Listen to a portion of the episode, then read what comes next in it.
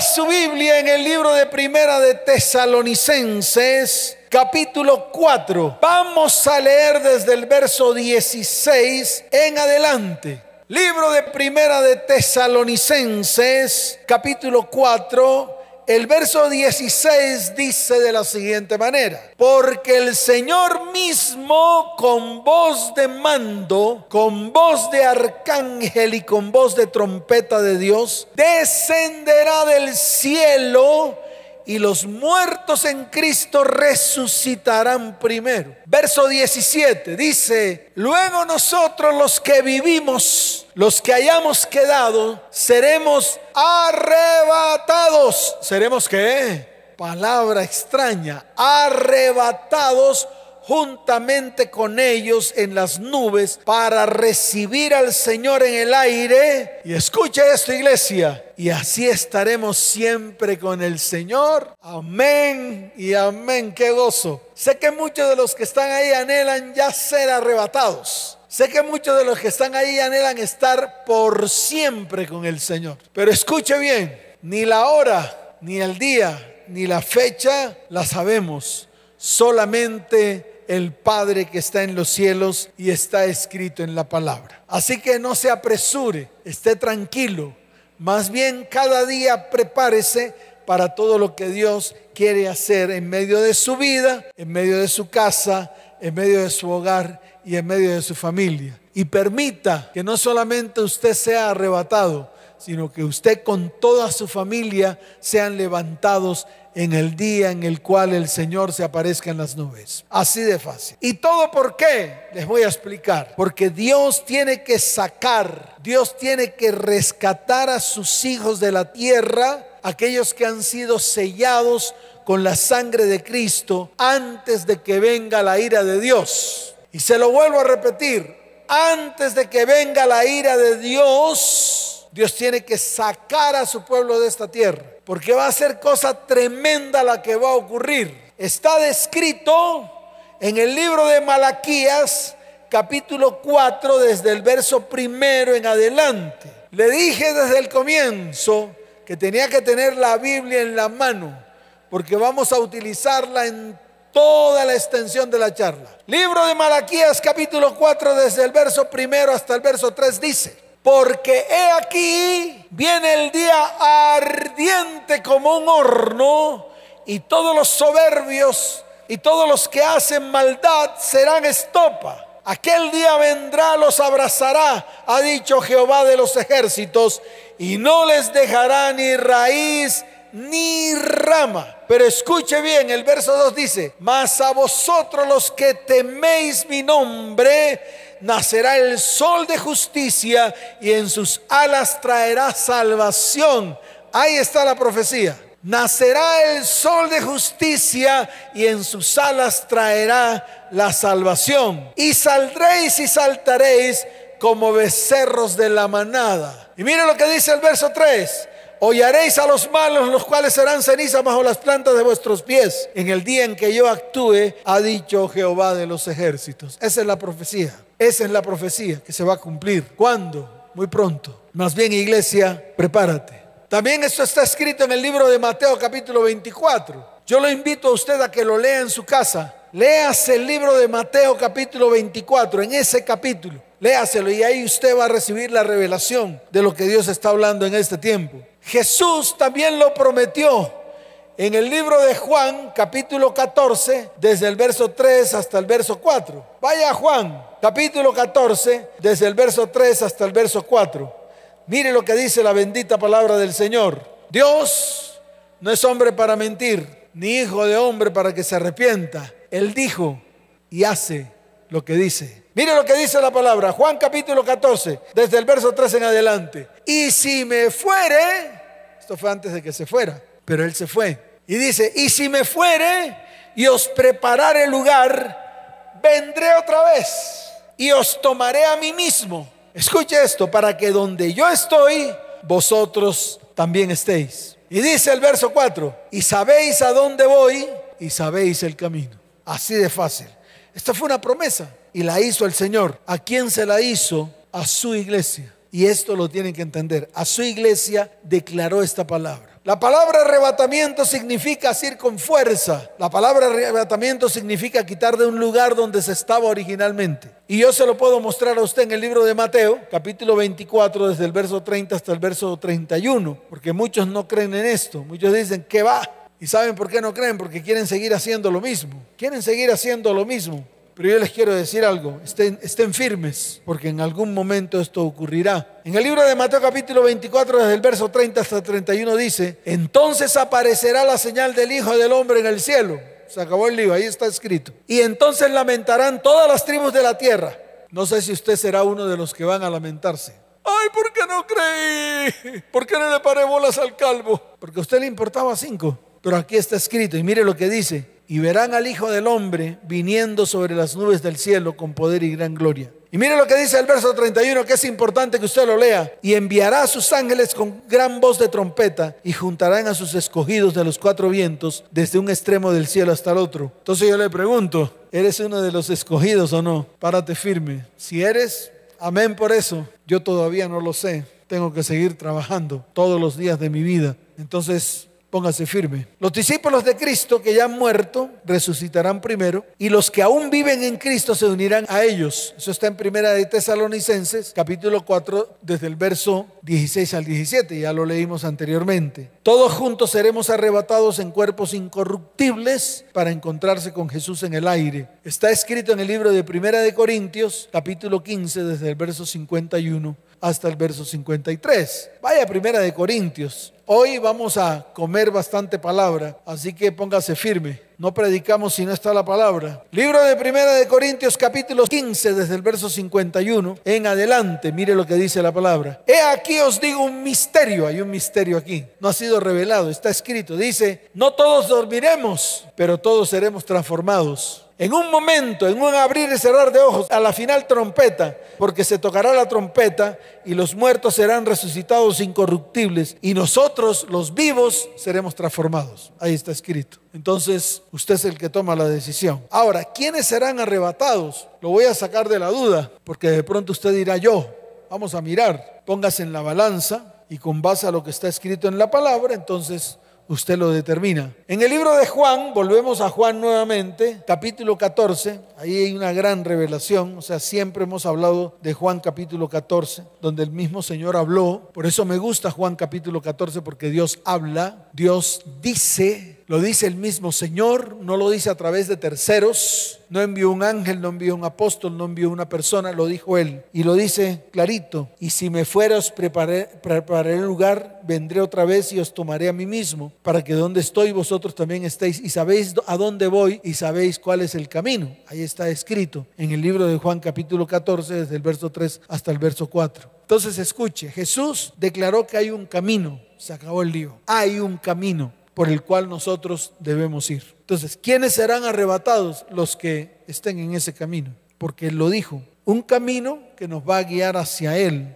para estar junto a Él por la eternidad. Y Él lo dice, y sabéis a dónde voy y sabéis el camino. En otras palabras, los que aman a Jesús saben cuál es el camino que nos lleva a Él. ¿Sabes por qué? Porque Jesús viene por su iglesia, por su novia, no viene por todo el mundo. Así que quítese esas creencias de que usted va, se va a, un lugar que se llama limbo o por allá va a un lugar que se llama purgatorio y después allá va a salir para ir al cielo. Olvídese de eso, eso no está escrito en la Biblia. Eso es una, eso es una herejía que no se puede practicar. Así que más bien póngase firme. Jesús viene por su iglesia. Jesús viene por sus escogidos. No viene por todo el mundo. Viene por sus escogidos. Yo anhelo y deseo que usted sea uno de ellos. Él viene por su novia. Está escrito en el libro de Efesios, capítulo 5. Vaya Efesios. Ahí está Efesios capítulo 5, desde el verso 25 hasta el verso 27. Mire lo que dice la bendita palabra del Señor. Maridos, amad a vuestras mujeres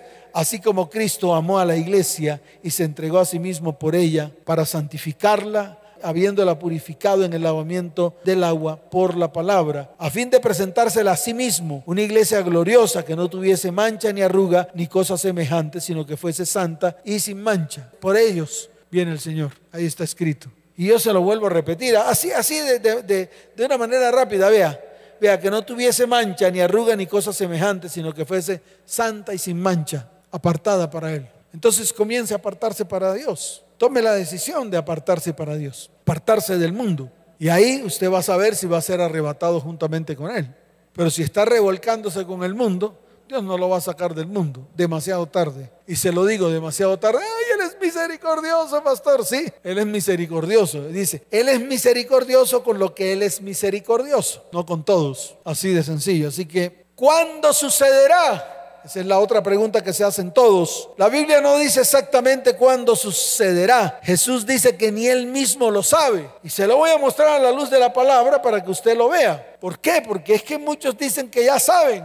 Hay muchos. Hay iglesias que ya dicen que ya saben cuándo es. Hay una por ahí que andan diciendo que es en septiembre del 2022. De pronto en septiembre no pase nada y van a quedar avergonzados todos metiéndose el rabo entre las piernas. Porque dijeron mentiras o porque el espíritu que les dijo esto pues les dijo mentiras, era un espíritu mentiroso. Así de fácil. Yo por eso no me pongo aquí a decir cuándo es. Él no me lo ha dicho. El día que él me lo diga, yo lo digo. Pero como no me lo ha dicho, yo prefiero más bien callarme la boca, ponerme el palito en la boca. Es decir, callarme la boca, no decir lo que Dios no me ha dicho. En el libro de Mateo capítulo 24, desde el verso 32 en adelante, el Señor lo dice, dice, de la higuera aprended la parábola. Wow, aquí mete la higuera. De eso vamos a hablar más adelante. Pero dice más, cuando ya su rama está tierna y brotan las hojas, sabéis que el verano está cerca. Escuche, cuando ya su rama está tierna y brotan las hojas, sabéis que el verano está cerca. O sea, cuando esto ocurra, cuando la higuera escuche, escuche esto.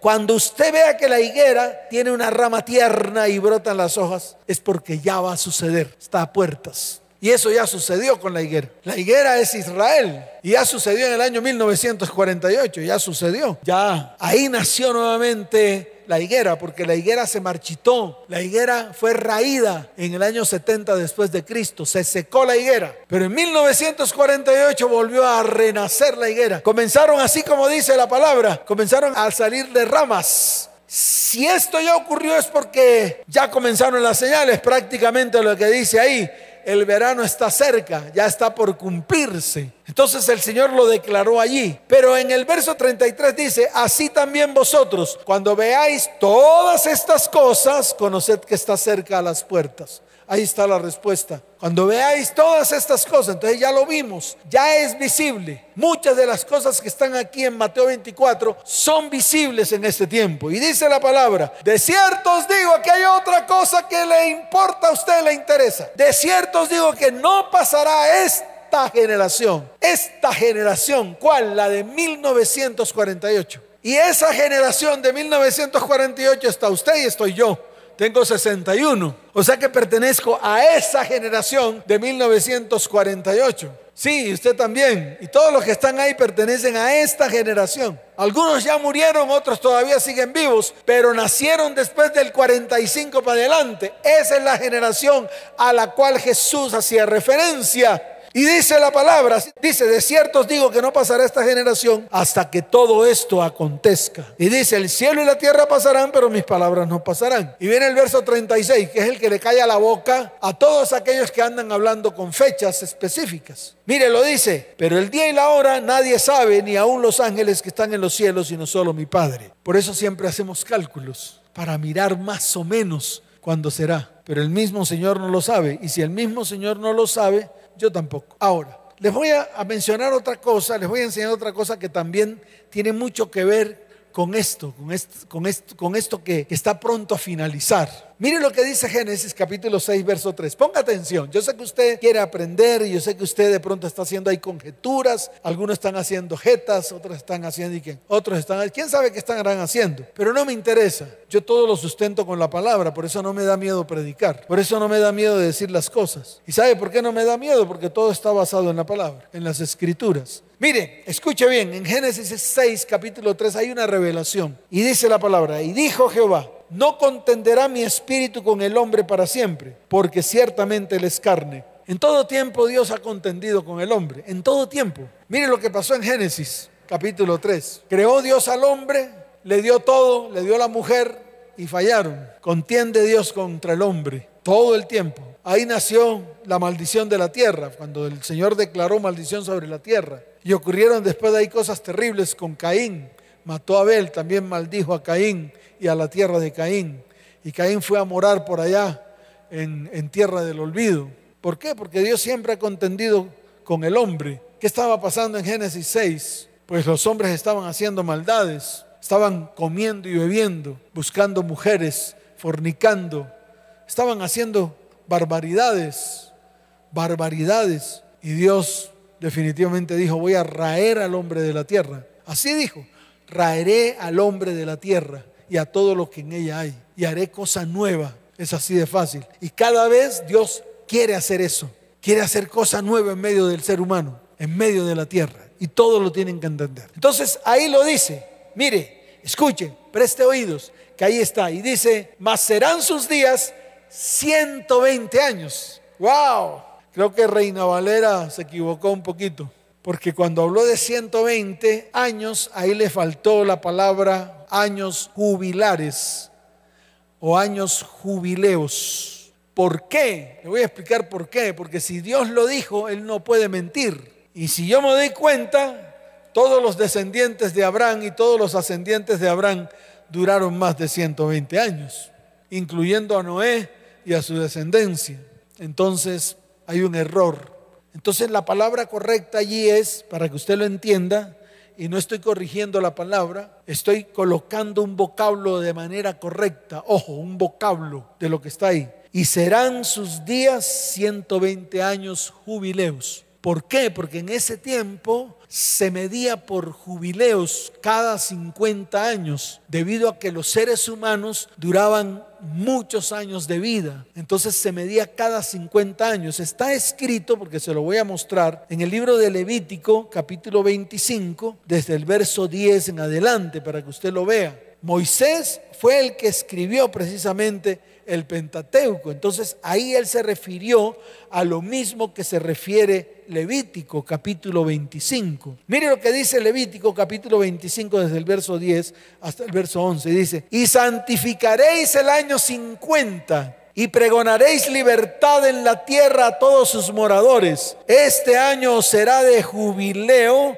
y volveréis cada uno a vuestra posesión y cada cual volverá a su familia. Entonces estamos hablando de cada 50 años. Y si leemos un poquito más arriba, porque yo tomé Levítico, pero quiero, quiero ir un poquito más arriba para que usted lo entienda. Mire, en el verso 11 dice, el año 50, ojo, os será jubileo, no sembraréis ni segaréis lo que naciere de suyo en la tierra, ni vendimiaréis sus viñedos, porque es jubileo. O sea, se medían cada 50 años. Entonces en Génesis 6.3 habla de 120 años jubileos. Si usted multiplica 120 por 50, le da 6 mil años. Entonces lo puede llevar a su mente y a su corazón. Los años del hombre en la tierra son seis mil años. Y después, en el día séptimo, usted y yo, si somos escogidos, moraremos con el Señor mil años. Así de fácil, así de sencillo. Los escogidos del Señor morarán con Él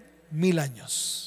Qué tremendo esto. Y yo quiero que esto usted lo entienda. La medida de los años en los tiempos prediluvianos se determinaban cada 50 años. Por tal razón, el tiempo que Dios determinó para el hombre en la tierra es de seis mil años en el calendario greco-romano, 120 años jubileos en el calendario bíblico. En el libro de Daniel se encuentra escrita la profecía donde se describe el inicio de la cuenta regresiva, la profecía de las 70 semanas de años. Aquí arranca el reloj profético de Dios. De las 70 semanas se han cumplido 69, falta una. Estas 70 semanas están determinadas para, número uno, terminar la prevaricación, poner fin el pecado, número dos, expiar la iniquidad, número tres, establecer la justicia perdurable, número cuatro, sellar la visión, número cinco, y la profecía, y ungir al santo de los santos, número siete. Son siete cosas y están en Daniel capítulo 9. Vamos a Daniel capítulo 9, porque ahora vamos a mirar cuándo va a ser el cumplimiento. para que usted comience a temblar así como yo estoy temblando. Libro de Daniel capítulo 9 desde el verso 20 en adelante. Mire lo que dice la palabra. Aún estaba hablando y orando y confesando mi pecado y el pecado de mi pueblo Israel y derramaba mi ruego delante de Jehová mi Dios por el monte santo de mi Dios. Aún estaba hablando en oración cuando el varón Gabriel,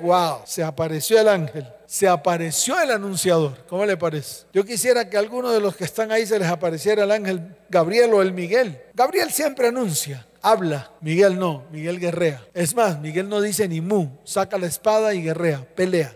Es el, el guerrero, mientras que Gabriel es el anunciador. Y dice, a quien había visto en la visión al principio volando con presteza. Wow. Vino a mí como a la hora del sacrificio de la tarde y me hizo entender y habló conmigo diciendo, Daniel, ahora he salido para darte sabiduría y entendimiento. Y dice la palabra, al principio de tus ruegos fue dada la orden y yo he venido para enseñártela porque tú eres muy amado. Qué tremendo. Entiende pues la orden y entiende la visión. Aquí está a partir del verso 24. Escuche, 70 semanas están determinadas sobre tu pueblo y sobre tu santa ciudad para terminar Número uno, la prevaricación, poner fin al pecado número dos, espiar la iniquidad número tres, traer la justicia perdurable número cuatro, sellar la visión número cinco, sellar la profecía número seis y ungir al santo de los santos número siete. Verso 25 dice, sabe pues y entiende que desde la salida de la orden para restaurar y edificar a Jerusalén hasta el Mesías príncipe habrá siete semanas y sesenta y dos semanas. Se volverá a edificar la plaza y el muro en tiempos angustiosos. Y después de las sesenta y dos semanas se le quitará la vida al Mesías. Se le quitará la vida al Mesías. Ya eso pasó. Entonces voy a hablar acerca de esa orden, esa orden dada para restaurar el muro y Jerusalén y el templo a través de dos, Nehemías y Esdras. Entonces escuche, porque es importante que esto usted lo entienda. Y ya como lo dije antes, 69 semanas ya están cumplidas, falta una. Cuando murió Jesús se detuvo el reloj profético. Y cuando reverdeció la higuera, volvió otra vez el reloj profético a funcionar, para que lo entienda. O sea que la semana 70 está a las puertas. ¿Cuándo? No tengo ni idea. ¿Y por qué no tengo ni idea? Porque Dios no me lo ha dicho. Y como solo lo sabe Él, pues que sea un secreto para Él. ¿Para qué? Para que tú y yo nos preparemos cualquier día, en cualquier momento. Para que no ande faroleando. Sí, para que no ande faroleando, iglesia. Para que no andes como el timbo al tambo. Para que no andes de baladán, baladín, baladín, bambán, de aquí para allá como estamos que lleva el viento. Para que te pares firme en el propósito. Se acabó el lío. Entonces escuche, Gabriel dice que el reloj profético comenzaría en el momento que se expidiera el decreto para reconstruir Jerusalén. Eso está en Daniel capítulo 9, verso 25. Ya lo leí, pero se lo vuelvo a leer para que usted lo entienda. Sabe pues y entiende que desde la salida de la orden para restaurar y edificar a Jerusalén, ahí está la orden. ¿Cuándo se dio esa orden? Escuche bien, serían 483 años a partir de la fecha de dicho decreto hasta la muerte del Mesías. 483 años. 49 años duró la reconstrucción del templo. A eso súmele lo que le falta 483 años a partir de la fecha del dicho decreto. Sabemos históricamente que la orden de restaurar y reconstruir a Jerusalén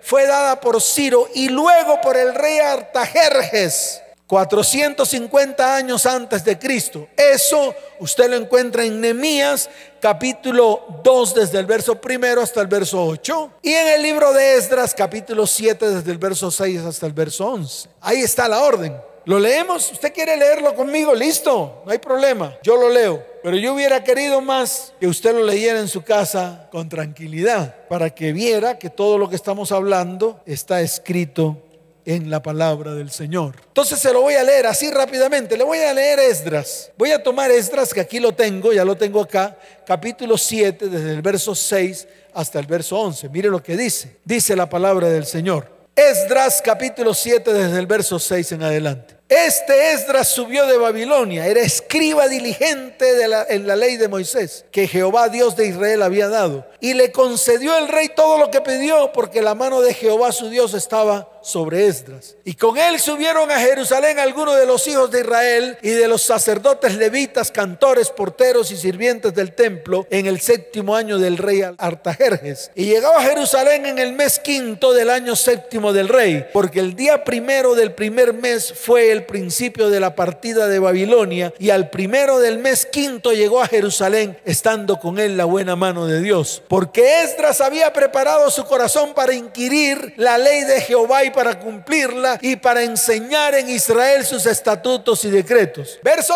11. Esta es la copia de la carta que dio el rey Artajerjes al sacerdote Esdras. Estaba escriba versado en los mandamientos de Jehová y en sus estatutos a Israel. Ahí está, esa es la orden. Primero la dio Ciro para que salieran todos de Babilonia, los judíos, y fueran a su tierra. Y luego Artajerjes dio la carta para que se reconstruyera el muro y para que se reconstruyera el templo. Se acabó el lío.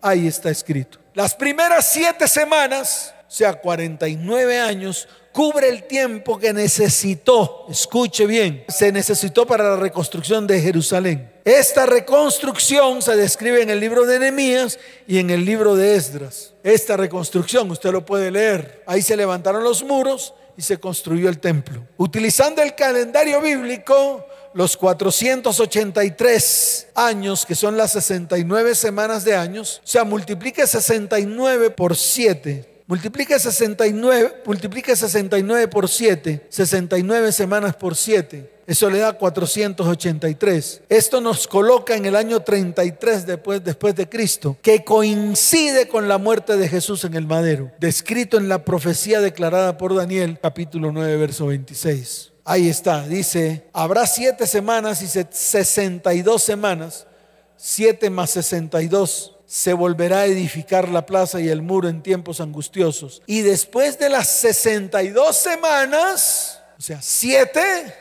se reconstruye el muro y el templo, y sesenta y dos semanas, que nos dan sesenta y nueve semanas, dice la palabra, dice la palabra aquí, se quitará la vida al Mesías, mas no por sí, y el pueblo de un príncipe que ha de venir destruirá la ciudad y el santuario, y su fin será con inundación y hasta el fin de la guerra durarán las devastaciones. 70 años después se secó la higuera. 70 años después se secó la higuera. Roma cogió y destruyó absolutamente todo. Israel dejó de ser pueblo 70 años después en el año 1945 y hasta el año 1948 comenzó nuevamente la higuera a reverdecer. Ahí está, ahí está. Por eso está cerca. De las 70 semanas, 69 ya se han cumplido. Esto deja todavía una semana por cumplirse y es lo que llamamos la semana 70. Cuando comienza, en esa semana 70 comienza la gran tribulación. De los seis mil años que tiene el hombre sobre la tierra o que, o que Dios limitó al hombre para estar en la tierra, vamos por el año 5989 aproximadamente. Saque conclusiones, porque a partir del séptimo año, wow, pero falta una semana, la semana 70, una semana de siete años descrita en el libro de Mateo capítulo 24. Lo puede leer, ahí está todo escrito. Está todo escrito allí. Amén. ¿Cuántos dicen amén? Por eso lo importante es preparar nuestro corazón y el corazón de nuestra familia y nuestra descendencia. Así como está escrito en Romanos capítulo 13. Vaya Romanos capítulo 13. Desde el verso 11 en adelante. Mire lo que dice la bendita palabra del Señor. Porque yo sí anhelo que todos ustedes sean levantados con el Señor.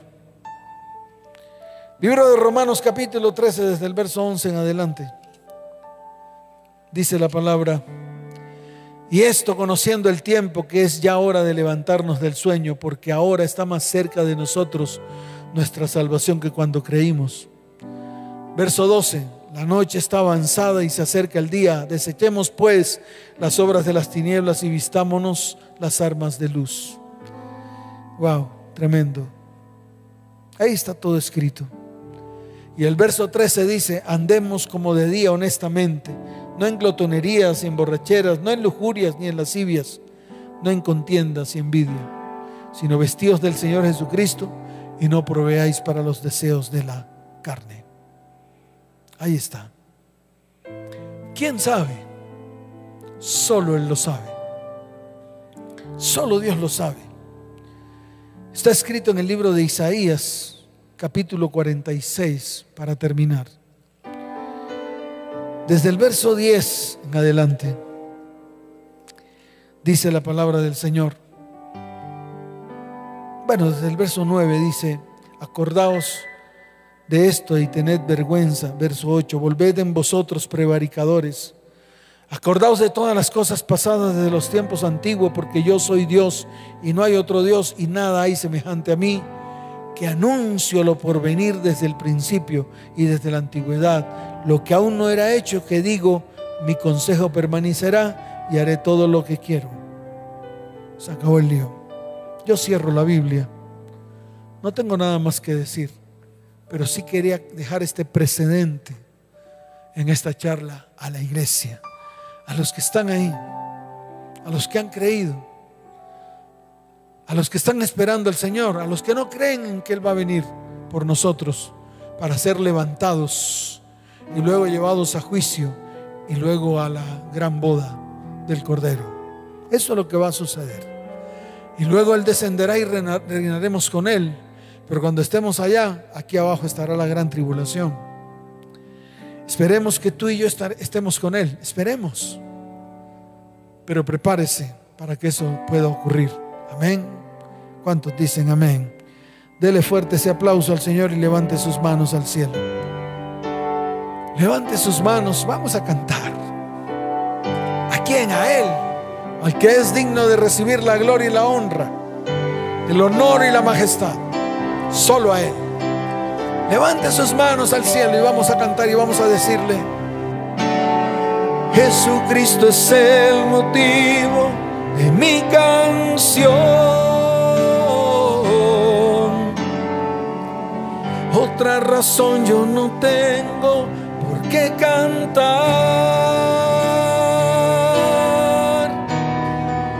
La melodía es Él, mi vida está en Él Jesucristo es el motivo de mi canción. Levante sus manos ahí y dígalo. Muchas razones para vivir, muchas razones para morir, muchas razones para dar amor. siempre se saben los porqués. Pasa la vida con rapidez. Cada momento yo aprovecharé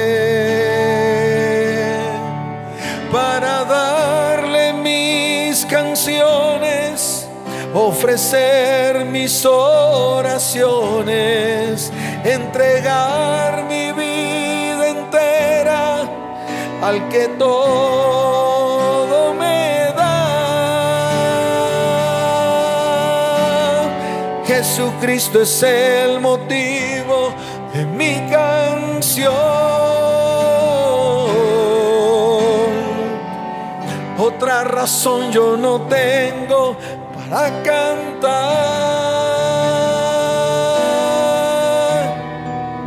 La melodía es mi vida está en Él. Jesucristo es el motivo de mi canción.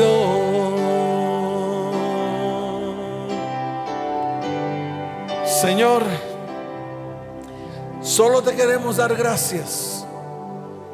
No tenemos nada más que hablar ni que decir. No hay nada que decir. Solo gracias, Señor Gracias por permitirme estar aquí y por permitir que todos los que están allí puedan escuchar tu palabra y puedan tomar decisiones firmes. Voy a orar por la iglesia y terminamos. Padre, bendice a tu iglesia. Padre, Hales entender tu palabra para que ellos tomen la decisión cada día de acercarse a ti, de que tú seas su Señor y Salvador. Yo también hoy levanto mi voz y levanto mi canción y te digo, Padre, gracias por tenerme aquí en este lugar. Gracias por perdonar mis pecados. Gracias por guardarme, por abrazarme. Gracias por guiarme. Gracias, Señor. Gracias. Tal vez no lo merezco, pero en ti, Señor, en ti he hallado misericordia. En ti he hallado misericordia. Has extendido tu misericordia y tu bondad sobre mi vida, sobre mi casa, sobre mi hogar y sobre mi familia y sobre toda tu iglesia en este día. Te doy la gloria, Señor, y te doy la honra. Y vamos a cantar la última estrofa. Jesucristo es el motivo. Todos cantando y diciendo, Jesucristo es el motivo de mi canción. Otra razón yo no tengo por qué cantar.